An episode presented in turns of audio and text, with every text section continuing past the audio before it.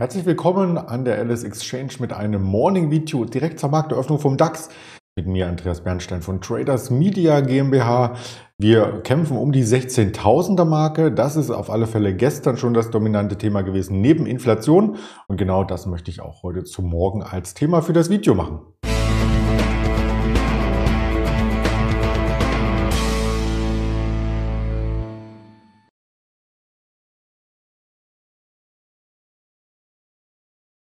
Schon leicht vorskizziert jetzt, um was es gehen soll. Der DAX, die 16.000er Marke Inflationsdaten im Fokus und wir sprechen natürlich auch über Einzelwerte, heute über die Bonovia und über die Heidelberg Zement. Die stehen im Fokus. Das hat mit Inflation natürlich auch ein bisschen was zu tun und das ist unser Marktblick für den 13. Januar. Ich sagte es bereits und zum Mittag gibt es auch wieder ein Interview und zwar mit dem Ingmar Königshofen kurz nach 12 Uhr hier auf dem YouTube-Kanal wird das Ganze originär veröffentlicht und auf den anderen Social-Media-Kanälen dann auch entsprechend nochmal geteilt und kommentiert. Ja, der DAX-Schwung der war etwas verhalten gestern. Wir hatten ja am Donnerstag und am Freitag hier einen größeren Abwärtstrend gesehen, haben auch die Woche unter 15.800 dann beendet und am Montag konnten wir schon etwas, beziehungsweise am Dienstag, die Woche wurde nicht darüber, darunter beendet, sondern noch darüber, aber am Montag brachen dann die Dämme 15.800 das wollte ich ausdrücken. Dienstag ging es dann mit einem Gap nach oben, Mittwoch dann auch noch weiter nach oben, aber eher verhalten. Also so richtig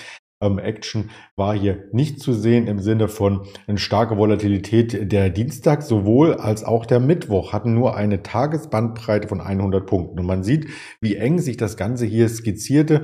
Am Morgen nun wieder unter der 16.000, gestern mehrheitlich über der 16.000. Und dieser Zacken hier, den man gesehen hat, das waren die US-Verbraucherpreise. Auf die möchte ich gleich näher eingehen. Erst einmal die Markteröffnung mir anschauen, also um die 980. Das war die Vorbörse, als ich die Präsentation erstellt habe. Und nun schauen schauen wir auf den aktuellen Stand an der Alice Exchange.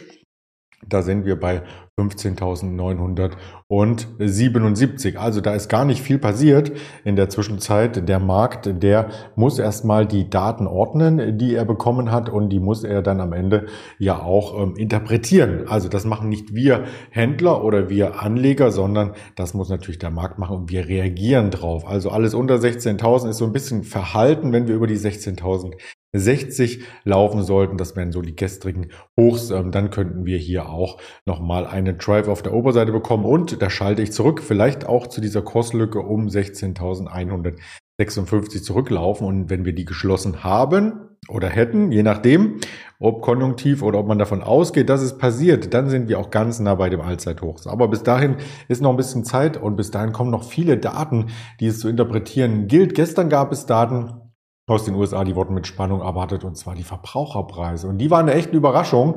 Die sind nämlich nochmal gestiegen auf mittlerweile sieben Prozent. Da gab es in mehreren ähm, Medien entsprechende Nachrichten dazu. Das ist die höchste Inflation in den USA seit dem Jahr 1982. Da kann ich mich gar nicht mehr dran erinnern, dass das so hoch war. Und die Frage, die damit einhergeht, ist, ähm, ob das A jetzt die Verbraucher total zurückschreckt, dass sie nichts mehr konsumieren. Sie müssen ja mehr ausgeben für Miete, für Gebrauchtwagen. Die sind äh, stark ins Gewicht gestiegen. Weihnachtsgeschenke kamen natürlich auch noch dazu. Und diese sieben Prozent ist eben damit der höchste Zuwachs seit fast 40 Jahren. Im November lag die Teuerungsrate noch bei 6,8 Prozent.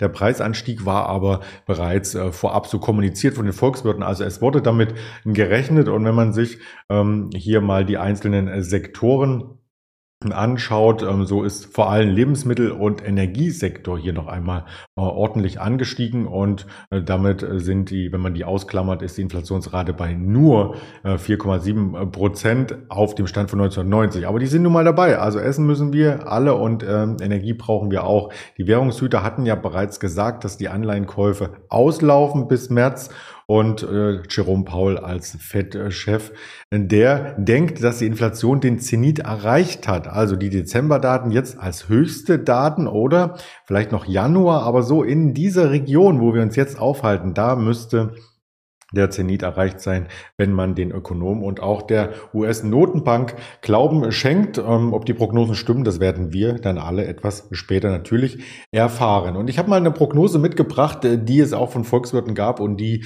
man auf Statista findet. Und da ist eine Prognose bis zum Jahr 2026 hier veröffentlicht worden. Man sieht hier auch einen starken Anstieg. Da soll aber das Jahres, die Jahresinflation dann wieder eingedämmt werden. Also wir hatten ja jetzt nur die Veränderung vom Monat zum Monat des Vorjahres letzten Endes. Und hier geht es ja um Jahres, absolute Jahreswerte und die dürften dann wieder ein Stück zurückkommen. So ist zumindest das Szenario. Wenn das passiert, wenn das klappt, dann ist alles in Ordnung. Also der Dow Jones ist ja auch um 0,1 Prozent gestiegen, der DAX gestern 0,4 Prozent und die Nasdaq, die hat auch um die ähm, ja, Nullmarke gependelt. Zum Vergleich dazu in Deutschland ist die Inflation ein Stück weit höher. Auf Jahressicht ist sie nämlich, sind die Verbraucherpreise im Dezember 5,3 Prozent gestiegen, so hoch wie seit 1992 nicht mehr. Und äh, der Jahresschnitt letztes Jahr war 3,1 Prozent. Das ist der höchste Anstieg seit 28 Jahren. Auch da wird von einer Entspannung ähm, gesprochen, aber ob die eintritt, das weiß man eben nicht. Und es gab auch gestern noch Daten aus der EU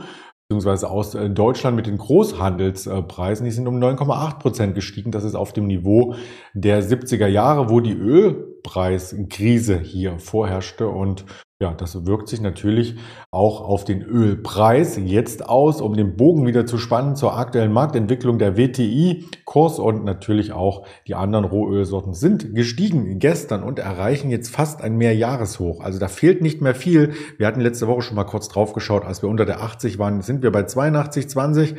Um die 85 ist dann das Mehrjahreshoch äh, verankert und den Aufwärtstrend, ja, den sieht ja hier jeder eine Verdopplung seit Anfang letzten Jahres allein beim WTI Entschuldigung, das bringt natürlich auch ordentlich ähm, äh, Zündstoff mit für unsere Geldbeutel, beziehungsweise lässt die Geldbeutel so ein bisschen auch ähm, aus Bluten auslaufen und etwas ähm, leer aussehen. Vor allem diejenigen, die nicht nur auf Energie angewiesen sind, sondern die auch dann im Großhandel oder allgemein im Handel bestimmte Stoffe beziehen müssen, die aufwendig hergestellt werden, die lange Lieferzeiten und Lieferwege haben, wie zum Beispiel am Bau. Und da schlägt die Inflation natürlich auch für Bauherren zu. Ich hatte jetzt einen äh, Freund, im Bekanntenkreis, der den Hausbau etwas nach hinten schieben musste, weil er sich das schlicht und ergreifend von der Kalkulation her nicht mehr leisten kann. Also allein, was das Dach kostet, dann gibt's neue Auflagen mit Solar und, und, und. Also da ist ganz viel, was er beachten muss und das sprengt einfach ähm, die Budgetierung, die er hatte für den Hausbau. Das Grundstück hat er nun,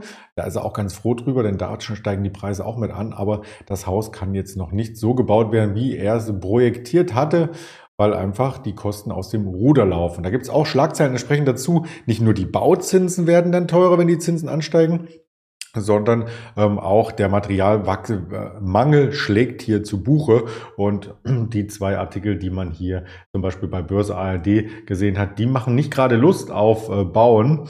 Ähm, ja, man hat hier im Auftrag der Bundesregierung ja auch 400.000 Wohnungen in Auftrag gegeben, merkt aber dort selber, dass es Engpässe bei Holz und anderen ähm, Rohstoffen gibt. Und da muss dann am Ende vielleicht auch noch einmal ähm, an der Miete kalkuliert werden für diejenigen, die dann das Eigenheim nicht selber nutzen, sondern ähm, vermieten oder auch später verkaufen wollen. Das ist übrigens bei den Großhandelspreisen, ich hatte es gerade gesagt, war es der größte Anstieg seit 1974. Das war nämlich die Zahl, die mir hier noch fehlte. Also im Großhandel zieht alles an und das wird dann über kurz oder lang auch an den Einzelhandel weitergegeben. Mineralerzeugnisse plus 32 Prozent, Erze, Metall plus 44 Prozent zum Vorjahr. Ähm, das liest sich alles nicht so spannend und das bringt die Stimmung vielleicht auch ein bisschen wieder zurück. Noch ist alles positiv in den USA. Ich sagte es bereits, die Wall Street hat es ganz gut weggesteckt. Die Daten von gestern, heute kommen weitere Daten, die möchte ich gleich nochmal vorstellen, was da erwartet wird. Zuvor schauen wir nochmal auf zwei Aktien, die damit einhergehen. Einmal die Vonovia. Ähm, da gibt es dann auch ähm, Gespräche, ob man wirklich den Mietpreis stunden kann aufgrund der Pandemie. Also da müssen auch Gerichte letzten Endes entscheiden, ob das äh, möglich ist. Das würde zu Mietausfällen führen. Aber gestern war Vonovia schon mal stark, weil Betongold so ein bisschen Zuflucht ist bei ähm, den Inflationserwartungen, weil viele Anleger eben sagen, ja, Immobilien ist ja was Wertstabiles. Das stützt auch vor der äh, Inflation. Das sieht man bei der Aktie jetzt noch nicht. Also die Aktie ist auf jeden Fall auf einem Jahrestief gewesen in dieser Woche. Also nicht nur Kalenderjahrestief 2022, sondern auf die letzten Monate hier zurückgelaufen. Äh, nicht ganz ja, aber aus dem Frühjahr auf dem Tief waren wir jetzt und ja, die Übernahmen und alles, das muss ja auch erstmal bezahlt und finanziert werden, was da bei Vonovia anstand, bevor die Synergieeffekte hier zum Tragen kommen. ein anderer Wert, der im Fokus ist, ist dann auch die Heidelberg Zement. Und da ist die Frage, ob ein Baustofflieferant, ob ähm, die Baubranche allgemein hier die höheren Preise weitergeben kann oder ob sie sagt, nein, wir müssen ein bisschen an den Margen abknapsen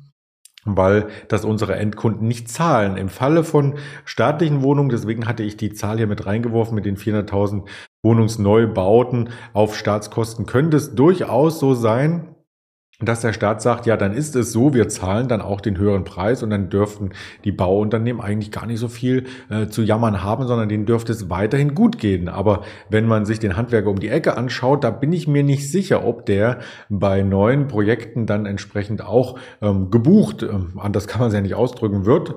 Im Moment ist ja auch Handwerker Notstand so ein bisschen durch alle Branchen, aber ähm, das könnte sich natürlich auch auf das Nötigste beziehen. Und das Nötigste ist dann, dass man mal ein Update für die Heizung macht, dass man bei einem Rohrbruch ein neues Rohr einbaut, dass man vielleicht ähm, auch hier die Elektrik, wenn sie marode ist und es gibt immer mal einen Kurzschluss in der Leitung, das Ganze ersetzt. Aber es muss nicht unbedingt ein neues Projekt angegangen werden, wie ähm, die zweite Weihnachtsbaumbeleuchtung auf dem Dach oder so, wo der Elektriker nochmal konsultiert wird, ob es eine extra Absicherung gibt. Vielleicht verzichtet der ein oder andere darauf und dann merken die Handwerker das natürlich auch äh, bei sich und müssen mit ihren Marschen ein Stück weit runtergehen. Also da bin ich gespannt, wie es weitergeht. Die Heidelberg Zement zumindest gibt sich in den letzten ähm, Tagen und auch Wochen, muss man jetzt sagen, schon zu Mitte Januar als Gewinner in der Inflationszeit. Und ich bin gespannt, ob äh, da noch weitere Aufschläge folgen. Um die 67 wäre so die nächste Zielmarke für die aktuelle Aufwärtsbewegung. Ich hatte es schon angedeutet, es gibt heute noch weitere Inflationsdaten und zwar den Erzeugerpreisindex 14.30 Uhr aus den USA und der wird auch höher erwartet und zwar bei 8 Prozent. Das heißt nichts anderes, als wenn die Erzeugerpreise äh, steigen, dann steigen ja in der nächsten Erhebung auch die Verbraucherpreise, weil die Erzeuger ja, ich habe es gerade ausgeführt im Sinne der Handwerker, das auch ein Stück weit weitergeben müssen. Und äh, da wird sicherlich nicht das Unternehmen sagen oder irgendein Unternehmen, ja, wir nehmen das komplett auf unsere Kappe, weil so hoch sind die Margen dann auch wieder nicht. Gerade bei den Konsumgütern ähm, sind die Margen sehr, sehr gering und da müssen die Erzeugerpreise, die Einkäufe, die benötigt werden, um zum Beispiel eine Nivea Nivea-Creme bei Bayersdorf und so weiter herzustellen, auch an den Verbraucher weitergegeben werden. Wenn sie es mittragen, alles super.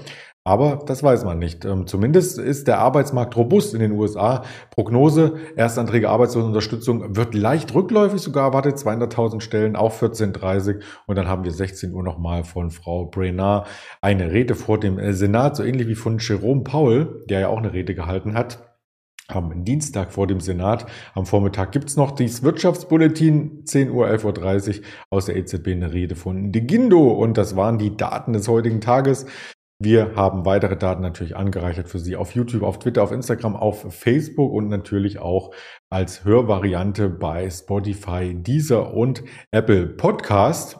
Das sind so die Themen, die wir haben. Und ich schaue zum Abschluss auch gern nochmal mit Ihnen auf den DAX und der kämpft sich Richtung 16.000. Also wir sind bei 15.988, jetzt gleich 9.30 Uhr und damit verabschiede ich mich erst einmal bis zum Mittag, bis zum Interview mit Inmar Königshofen. Alles Gute für Sie und bleiben Sie vor allem gesund. Ihr Andreas Bernstein.